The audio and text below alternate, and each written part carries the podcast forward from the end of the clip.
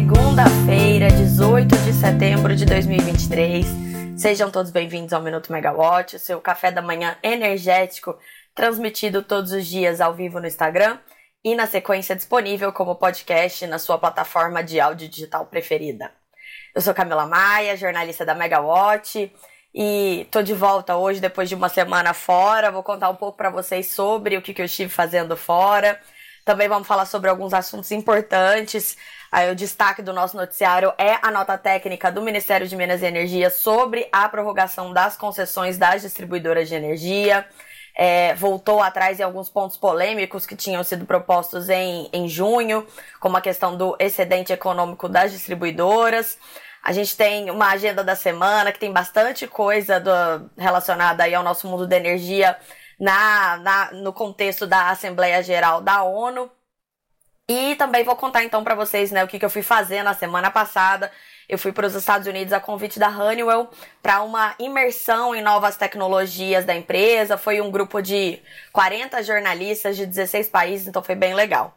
Vamos começar sobre as distribuidoras, o assunto mais quente do, do momento, né? Na sexta-feira começou a circular pelo mercado, então, uma nota técnica é, que foi enviada pelo Ministério de Minas e Energia ao Tribunal de Contas da União, o TCU, feita a partir das contribuições que a pasta recebeu é, na consulta pública que foi aberta em junho, para discutir então a prorrogação das concessões de distribuição que vencem entre 2025 e 2031. Esse documento ele foi enviado ao TCU porque as diretrizes desses processos elas devem ser publicadas em um decreto. Mas esse decreto, né, é, a aprovação dessas diretrizes precisa passar ainda pelo TCU. Então, por isso que o MME enviou ao TCU uma nova nota técnica, um pouco diferente daquela que tinha sido publicada em junho, quando a consulta pública foi aberta. Quais que são as principais novidades, então, desse, desse novo documento feito pós-consulta pública? O maior destaque é que o Ministério desistiu de calcular o tal do excedente econômico das distribuidoras. É, a conclusão da pasta foi de que a metodologia que tinha sido proposta era inapropriada e que novas metodologias e as novas metodologias alternativas que foram propostas todas concluíram que não haveria excedentes econômicos capturáveis. A ideia que tinha sido submetida à consulta pública em junho, ela envolvia calcular um indicador de referência a partir do fluxo de caixa do acionista da distribuidora é, e a remuneração regulatória do capital próprio. O que, que, que significa isso? É, a ideia era verificar, então, se os donos, os sócios das distribuidoras, se o lucro deles está sendo maior do que o retorno previsto pela regulação. É, e aí, em caso positivo, se fosse concluído que haveria esse excedente, né, esse lucro a mais do que poderia ter, é, o, o Ministério queria estudar uma forma de transferir parte desse excedente para o consumidor para ajudar na modicidade tarifária ou então por meio de investimentos em eficiência energética.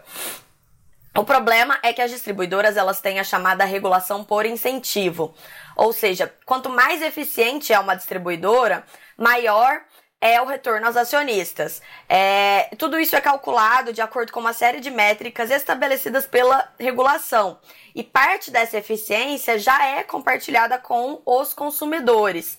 É, parte fica com a empresa para que a empresa tenha incentivo, por isso que é regulação por incentivo, a buscar melhora cada vez mais. Caso contrário, se é, o entendimento é de que se a distribuidora não for receber nada, por fazer tantos investimentos e se esforçar tanto, né, para ser mais eficiente, é, ela não vai ter incentivo para fazer isso, né? Então ela vai é, tocar, a empresa vai, vai meio que conduzir o negócio da forma como ele é hoje.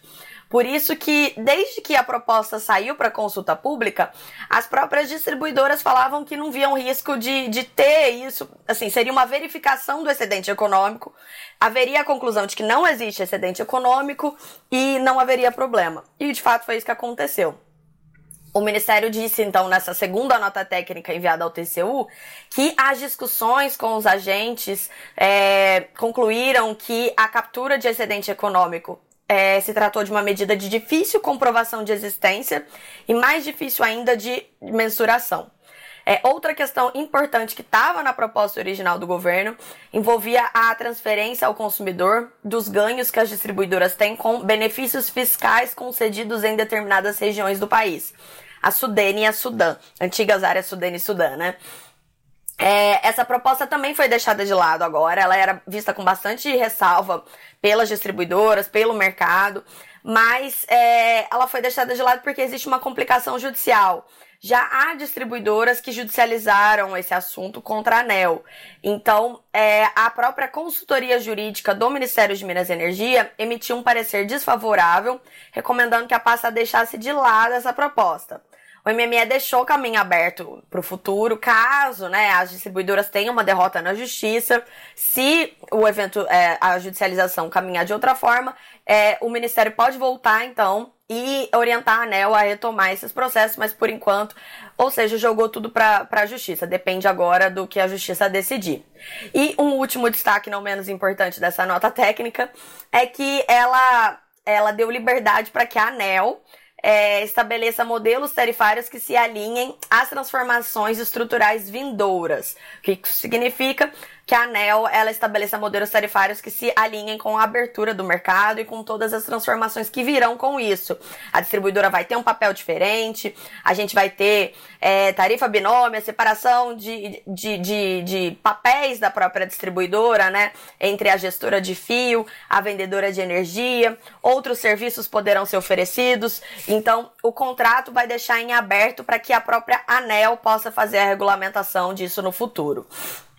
E outra coisa bem importante que a ANEL vai poder fazer, ela vai ter liberdade para fazer agora, será a estabelecer estruturas tarifárias diferenciadas para concessionárias que tenham desafios específicos com critérios técnicos, locacionais, de qualidade geográficos. Então, a ANEL vai poder considerar as particularidades de cada área de concessão e a nota técnica fala especificamente de casos em que há elevada incidência de perda não técnica ou complexidade socioeconômica.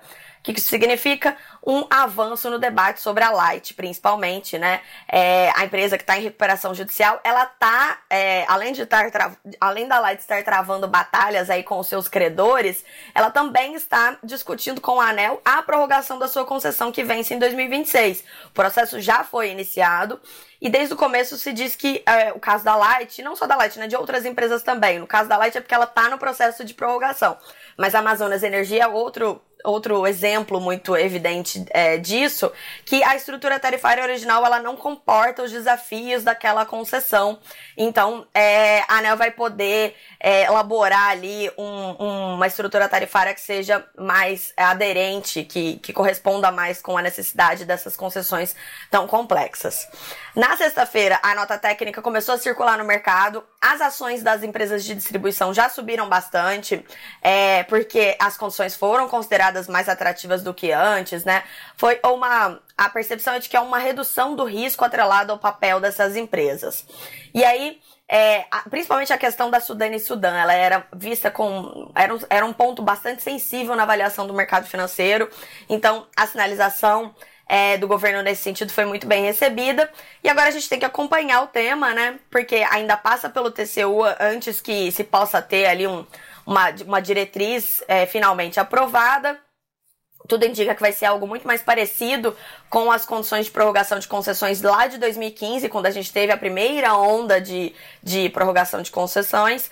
E aí a regra ela tem que estar tá definida até o final desse ano, porque a EDP Espírito Santo, a primeira que tem a concessão vencendo, ela precisa aderir ao novo contrato, ela precisa dizer se vai né, ou não aderir ao novo contrato até janeiro do ano que vem.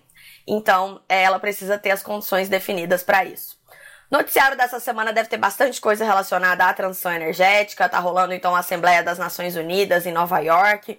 Ontem, o ministro da Fazenda, o Fernando Haddad, ele conversou com, com a imprensa quando ele chegou para lá, né? Ele vai, vai tocar uma agenda empresarial intensa, muitas reuniões bilaterais dentro dessa comitiva que está acompanhando o presidente Luiz Inácio Lula da Silva.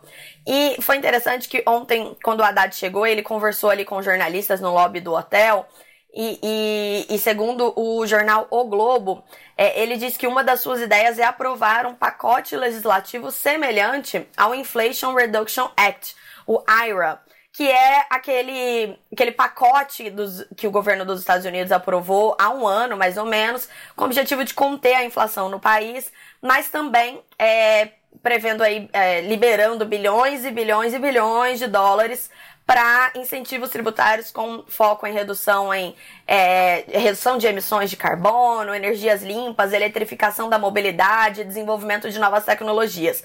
Lembrando que o Wire ele veio no contexto pós-guerra da Ucrânia, é, que depois ali quando a, a Rússia invadiu a Ucrânia, a gente teve aquela escalada dos preços do petróleo esses países que dependem do gás natural como insumo é, tiveram um aumento inflacionário muito grande, isso aconteceu nos Estados Unidos e na Europa, e aí o Raya veio com uma, uma reação né, disso. Vamos investir então em energias renováveis e novas tecnologias, principalmente no nosso mercado, para a gente não depender do mercado externo. Foi isso que aconteceu nos Estados Unidos, foi isso que o Haddad disse que quer fazer alguma coisa parecida no Brasil, obviamente, né, com as suas devidas diferenças, porque o Brasil não tem condições de fazer um programa de subsídios tão grande. Mas a ideia é, é reforçar, então, essa, esse papel, esse incentivo para esse papel da transição energética dentro da industrialização do país. E aí, falando em incentivos, então, dos Estados Unidos, vou fazer a conexão com um evento que eu fui na semana passada, então, a convite da, da gigante industrial Honeywell, como eu disse, foram mais de 40 jornalistas de 16 países, tinha gente de todo canto do mundo. É, e a gente foi em Chicago, onde visitamos os laboratórios em que a Honeywell desenvolve novas tecnologias bem interessantes relacionados ao mundo da transição energética. E depois a gente foi para Charlotte, onde fica a sede da empresa, um prédio inteligente bem legal. E aí eu vou destacar aqui algumas das tecnologias que, que eles nos apresentaram e, e qual que é a percepção que ficou, não só para mim, mas para os outros jornalistas, a gente conversou bastante, né, sobre as aplicações em todos os países do mundo. E eles falaram ali, por exemplo, é, tem uma membrana que foi desenvolvida, isso é bem interessante porque hoje essa membrana ela é usada para a produção de hidrogênio, mas ela foi desenvolvida a partir de equipamentos que antes eram usados na filtragem de combustíveis fósseis no processo de refino. É, então, é, é uma forma de você aproveitar uma expertise que já tem, né, da, da, da famosa antiga economia, economia do petróleo, e adaptá-la essas, adaptar essas tecnologias para esse novo mundo que a gente tem hoje e o hidrogênio aí desponta como um dos principais destaques. Eles também mostraram para a gente uma nova bateria que dizem ser mais eficiente para ajudar em aplicações de longo prazo, para atendimento, por exemplo, de pico de carga, ou na necessidade que a gente tanto tem aqui no Brasil é, para estabilizar a rede em meio ao crescimento de novas fontes não despacháveis, é, aquele, aquele desafio de manter a frequência e a atenção. É, porque a Honeywell ela tem, né, como outro, assim como outros grandes grupos, tem metas ambiciosas de redução de emissões, é, que é atingir a neutralidade de emissões de carbono nos escopos 1 e 2 em 2035. Então, é, é, é uma meta bastante ambiciosa, se a gente pensar onde a gente está hoje, onde quer chegar em pouco mais de 10 anos. E também existe o desafio da redução do escopo 3, que são aquelas emissões indiretas, né, relacionadas às cadeias de fornecimento. É bem mais difícil você mensurar isso, é bem mais difícil você reduzir isso. E então a tecnologia aparece como uma grande aliada. E aí a lógica é investir bastante em novas tecnologias, aproveitar esses recursos do IRA, principalmente já que a empresa ela é americana, né? As suas operações de pesquisa em grande parte estão nos laboratórios nos Estados Unidos, para tentar baratear essas tecnologias e torná-las acessíveis para outros mercados que não têm condições de dar tantos subsídios, né?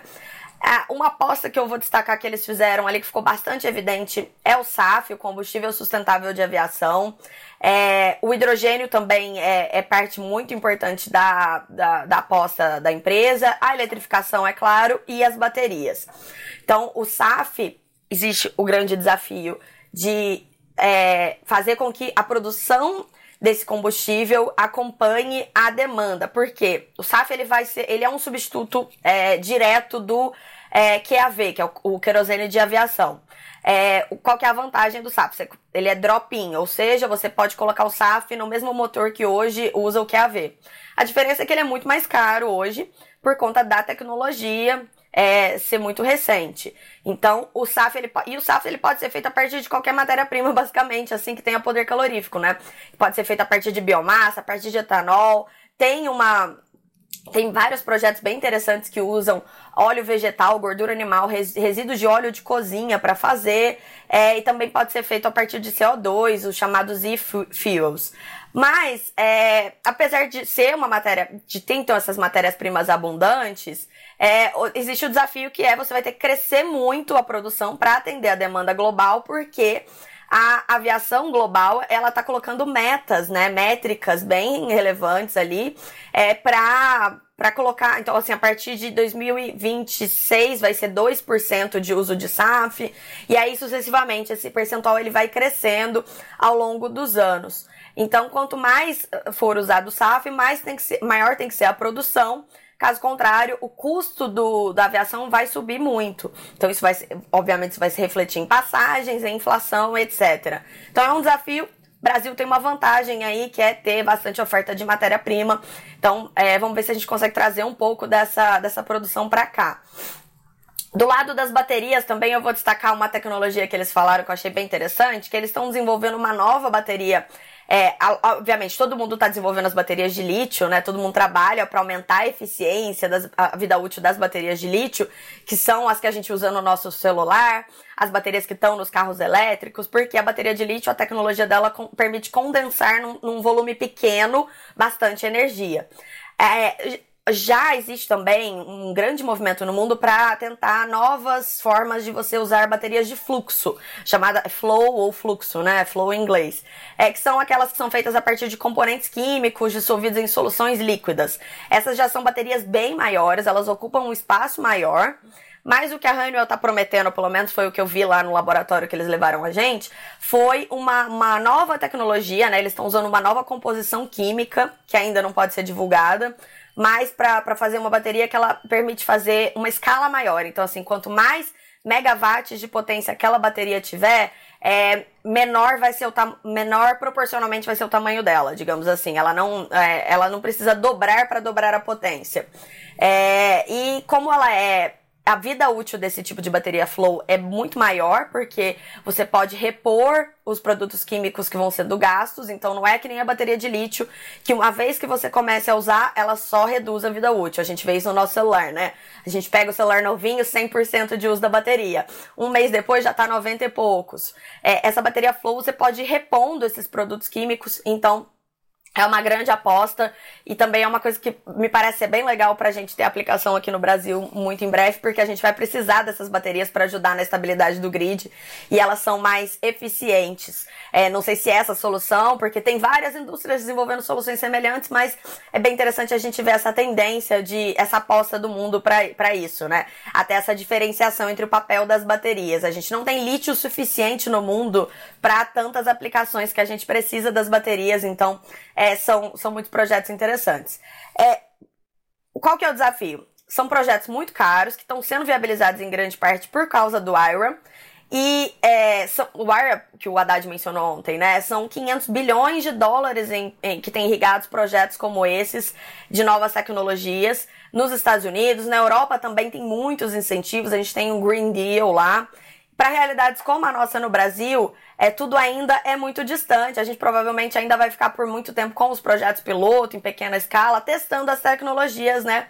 Mas na expectativa de que a, a grande oferta de recursos naturais que a gente tem aqui e o fato da nossa energia ser tão barata em comparação com a, a energia dos outros países, é, favoreça é, a, que a gente tenha investimentos, então, também dessas novas tecnologias aqui no Brasil. Então, por isso que essas medidas do governo são sempre muito bem-vindas. É, fica a dúvida se existe como alocar um, um, algum tipo de incentivo, considerando a nossa situação fiscal tão complicada. O desafio é muito grande. Na agenda dessa semana, a gente pode esperar, então, muita novidade é, das discussões bilaterais dos Estados Unidos, envolvendo o ministro Haddad com autoridades, executivos e também o ministro de Minas e Energia, o Alexandre Silveira, que está lá na comitiva do presidente Lula e também está apresentando essa agenda da transição energética para tentar atrair mais investimentos para o país, né? Hoje, o Silveira participa do seminário Brasil on Focus, que vai reunir representantes empresariais e governamentais do Brasil e dos Estados Unidos. Também promete ser uma grande oportunidade para atrair investimentos para o Brasil. Mas eu falei sobre a aposta da Honeywell no SAF, combustível sustentável de aviação é, a gente até percebe que existe quase uma obsessão, assim, é, lá fora por, por, esse combustível, né? É, e, e, e, nesse desafio de fabricá-lo em larga escala. E o Brasil, ele desponta como potencial produtor. Semana passada, o ministro Alexandre Silveira e o presidente Lula lançaram o programa Combustível do Futuro, e aí que prevê viabilizar 250 bilhões de reais em investimentos, então é, deve ser grande parte aí da, da aposta dessa agenda dele, dessas reuniões lá nos Estados Unidos. E a agenda, vamos então para a agenda agora no Brasil, né? A gente falou bastante sobre a agenda lá de fora.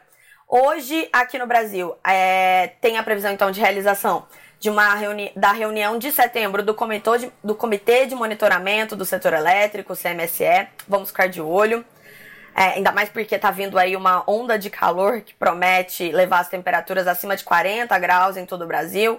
Será que o nosso sistema vai dar conta disso? Esperamos que sim, né? A gente sabe que, que, que é um desafio, mas que a gente está com os reservatórios cheios, então é uma coisa bem boa nesse sentido. É, amanhã, terça-feira, é dia de reunião ordinária da ANEL. É, a gente tem alguns assuntos bem importantes. A gente é, é será discutida então a abertura de uma consulta pública para aprimoramento dos procedimentos de rede, para inclusão da representação do programa de resposta da demanda nos modelos de formação de preços a partir de janeiro de 2024.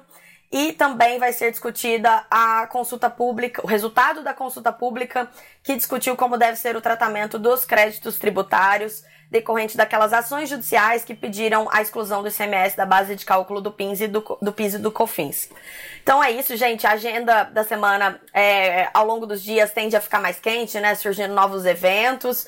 É, por enquanto é isso que a gente tem, mas fiquem de olho na Megawatt para ficar. A gente vai novas atualizações, novidades, notícias, tudo é, vai estar à disposição lá para vocês no nosso site. Eu fico por aqui, espero que vocês tenham uma excelente semana e até a próxima. Tchau, tchau.